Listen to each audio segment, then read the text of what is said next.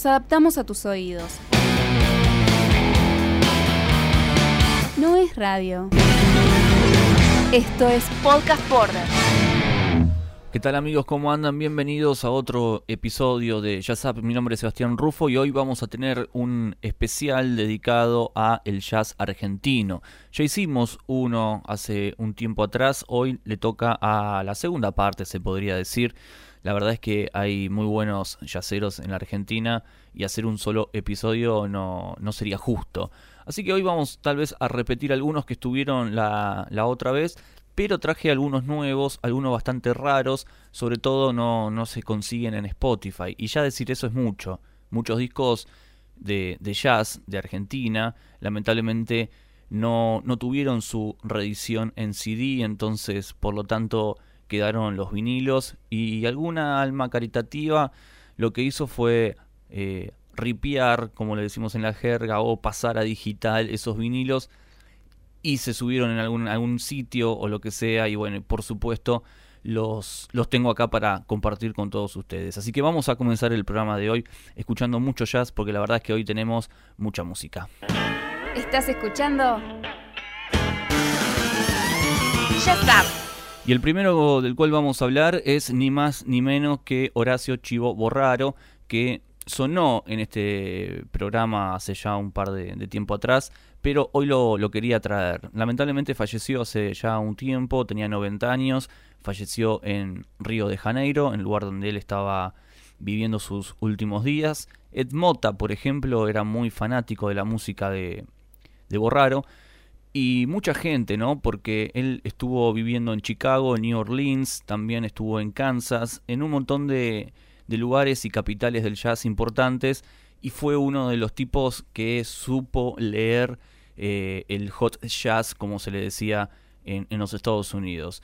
Un hombre admirado por muchos. En la Argentina, por ejemplo, el Mono Villegas era un gran fan de, la música de Horacio Chivo Borraro.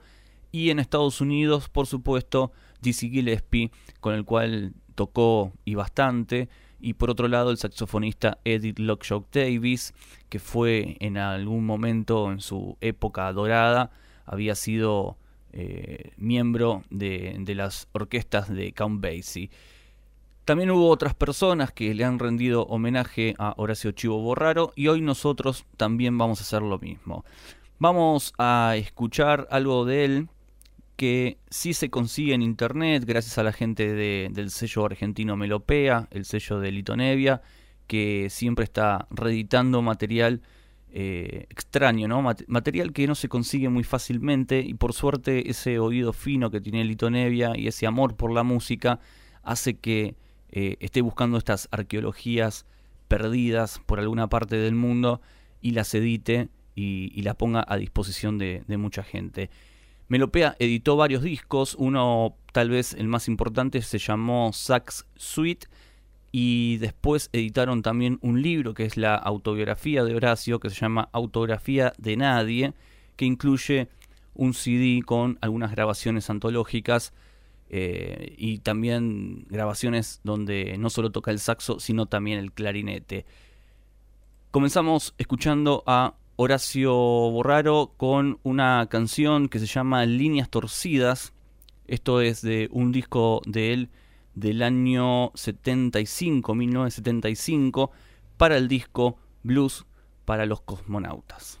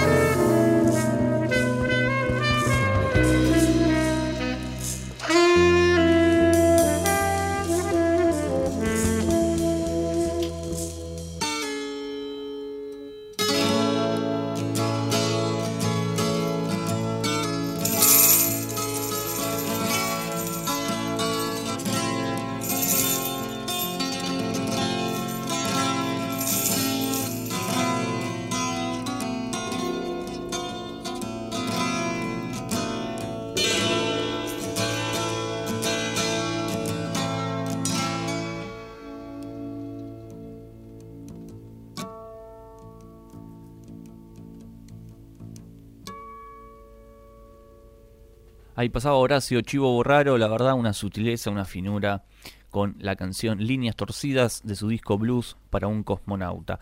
Recomiendo que escuchen el disco por completo porque no tiene desperdicio. Otro músico de jazz del cual vamos a estar escuchando es Alberto Favero, que nació en La Plata, un músico que hoy tiene alrededor de 74 años más o menos, gran músico, pero el disco que traje se llama Sweet Train, por supuesto, homenaje a John Coltrane. Es un disco que lo editó en el año 70 y Alberto Favaro dijo que este disco eh, representa un poco todo lo que lo influenció John Coltrane. Él dijo para una entrevista, éramos muy jóvenes cuando murió John Coltrane en el año 1967. Cuando esto pasó, sin embargo, como la edad no tiene mucha importancia para estas cosas, su desaparición nos movilizó tan profundamente que personalmente me eh, identifiqué. Decidí rendirle mi homenaje de la mejor manera posible a mi alcance, componiendo este tributo in memoriam. Y después, todas esas eh, frías noches del invierno del 68, seguí sin dudar un instante al mandato personal de crear un tributo post-mortem. Un poco a su memoria, compuse, orquesté, estuve mucho tiempo sin parar en una tranquila pero conmovedora soledad. Obviamente que esta soledad no fue una isla al encontrarme con ese magnífico grupo de músicos de jazz argentinos que decidieron formar parte de este homenaje. Y así se llamó, Sweet Train. Son muchos los músicos que participan en este disco de Alberto Favero. Calidad, se nota el sentimiento, las ganas de homenajear a un músico que ha influenciado a muchos artistas. Y es por eso que hoy está sonando en este, se podría decir, especial de músicos argentinos del jazz. Escuchamos entonces primer movimiento Alberto Favero de su disco Sweet Train.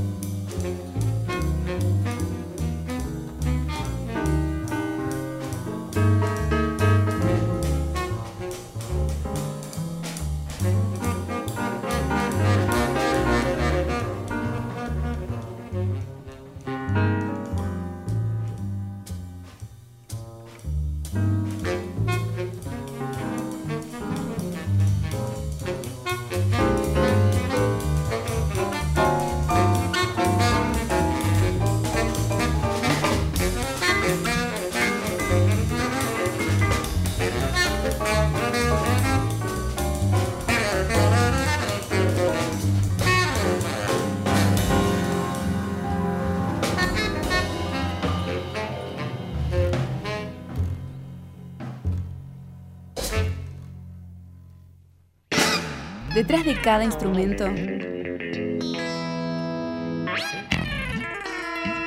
una historia. Ya sabes. Y otro de los músicos que nació en La Plata es Jorge López Ruiz, que mucho lo tenemos porque fue un arreglador muy popular y compositor de la música de, de Sandro, Leonardo Fabio, Piero, etc. Y también un gran contrabajista y pudo plasmar un montón de, discos y también hacer banda de sonido para películas, colaboró en muchísimos, la verdad que muchísimos eh, trabajos, ¿no? La cosa es que en el año 71 Jorge López Ruiz interpreta y graba un disco llamado Bronca Buenos Aires, una obra fundamental dentro del jazz argentino, porque este disco eh, engloba, digamos, un montón de, de, broncas y de quejas, sobre todo eso, ¿no? Él ya venía en el año 67 de editar un disco como por ejemplo eh, El Grito, que le fue muy bien, y ya Tres años después decidió editar Bronca Buenos Aires y ambos discos fueron prohibidos por la dictadura militar. Recién en el 2015 pudo presentar Bronca Buenos Aires y a los pocos tiempos, o sea, tres años más tarde, en el 2018, ya con 83 años, Jorge López Ruiz fallece.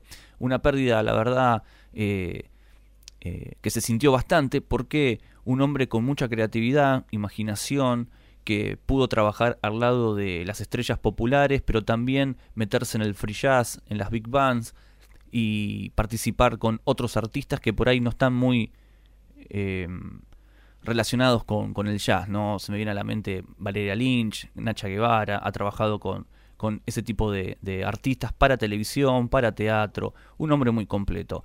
Vamos a escuchar este disco emblemático, creo que es una de las piezas más importantes y, y, fundamentales del jazz argentino, Jorge López Ruiz haciendo La ciudad vacía, de su disco Bronca, Buenos Aires.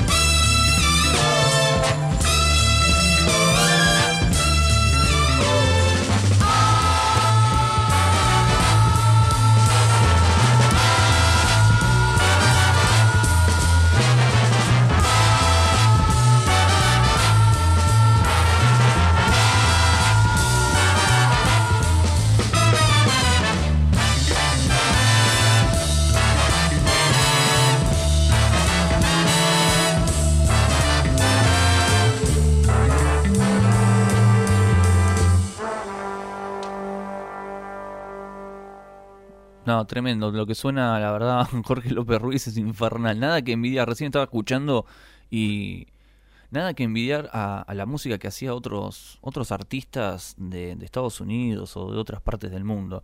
Un, un, genio, la verdad, un genio. Y otro grupo que me parece unos, unos genios también es Quinte Plus.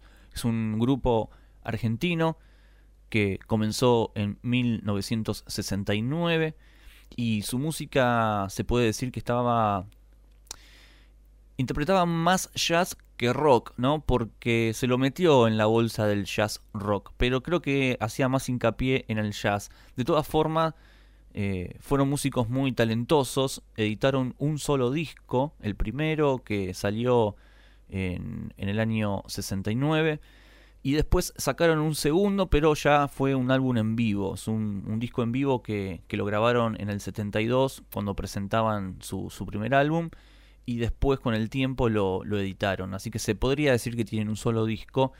Una banda que siempre estuvo adelantada a su sonido. Y digo lamentablemente porque en su momento como que no se los tomaron muy en serio. O por lo menos no le dieron la difusión que se merecían. Y, hoy los escuchamos y escuchamos estos discos y la verdad es que son discos fabulosos. Pero bueno, la historia de la, historia de la, de la, música muchas veces se escribe de esa manera, ¿no? Con artistas que están un paso más adelantado y que después terminamos valorándolos, ¿no?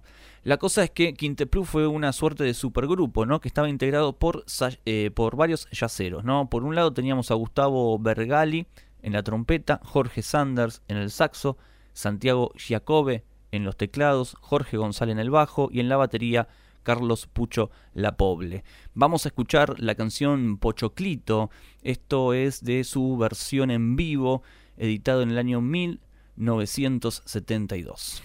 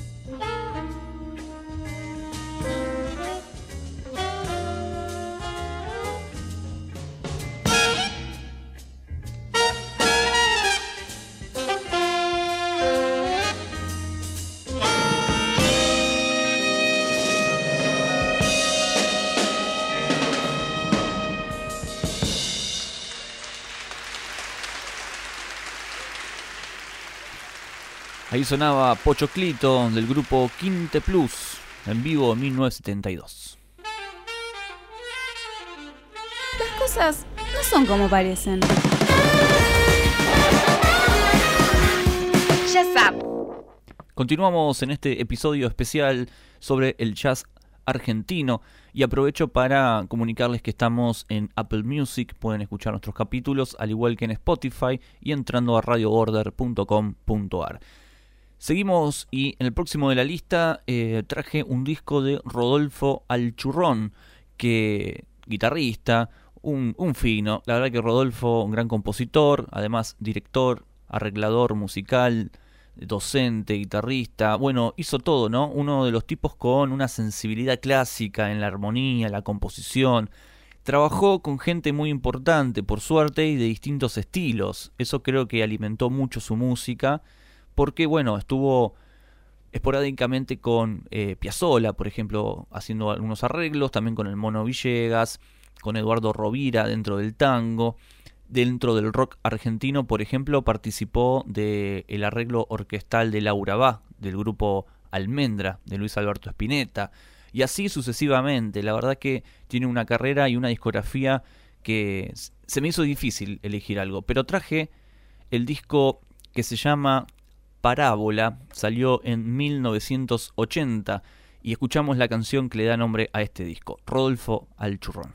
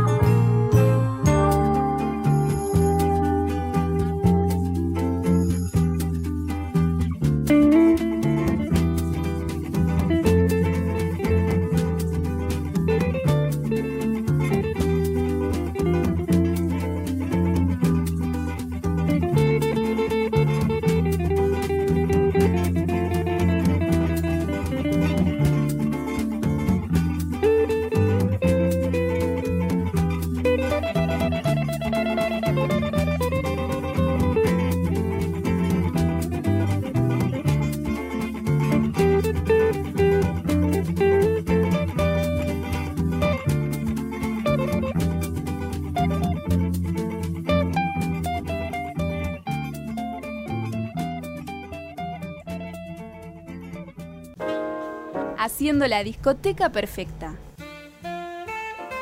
Toma nota. Jazz Up. Continuamos en Jazz Up y en este caso vamos a escuchar la agrupación de uno de los integrantes de Quinte Plus, el señor Pocho La Poble, que era el baterista. Bueno, acá también es el baterista y se junta con dos amigos más. Por un lado, Ricardo Leu y Adalberto Sebasco. Ellos forman el trío, así se llamó. Editaron algunos discos y es considerado como uno de los eh, grupos importantes de jazz argentino porque en el año 74 graban este único e inspirado álbum que fusiona distintos ritmos, ¿no? como el rock, el funk, el bop y ritmos autóctonos como la milonga, etc. Vamos a escuchar algo de este disco, la verdad un disco que recomiendo especialmente este trabajo porque tiene un alto nivel de ejecución de sus músicos y porque está repleto de, vanguardia, ¿no? Una gran propuesta musical la, la de este trío. La canción que vamos a escuchar se llama Petichita hace lo que puede.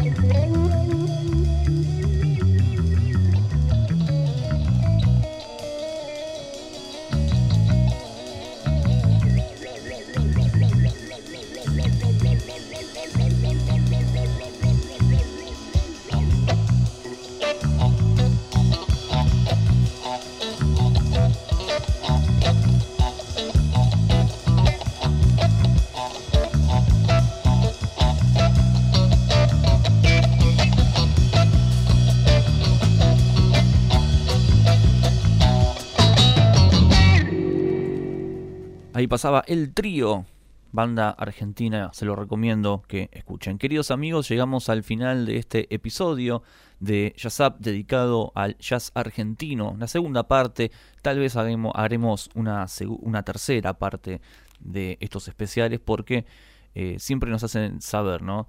Eh, de hecho, bueno, con el jazz mexicano pasó lo mismo. Ya saben que nos pueden encontrar en radioborder.com.ar, también en Spotify, Apple Music, ahí están nuestros episodios. Y creo que también estamos en otros portales de música streaming y de, podcast, no recuerdo. En Evox, en Evox también estamos.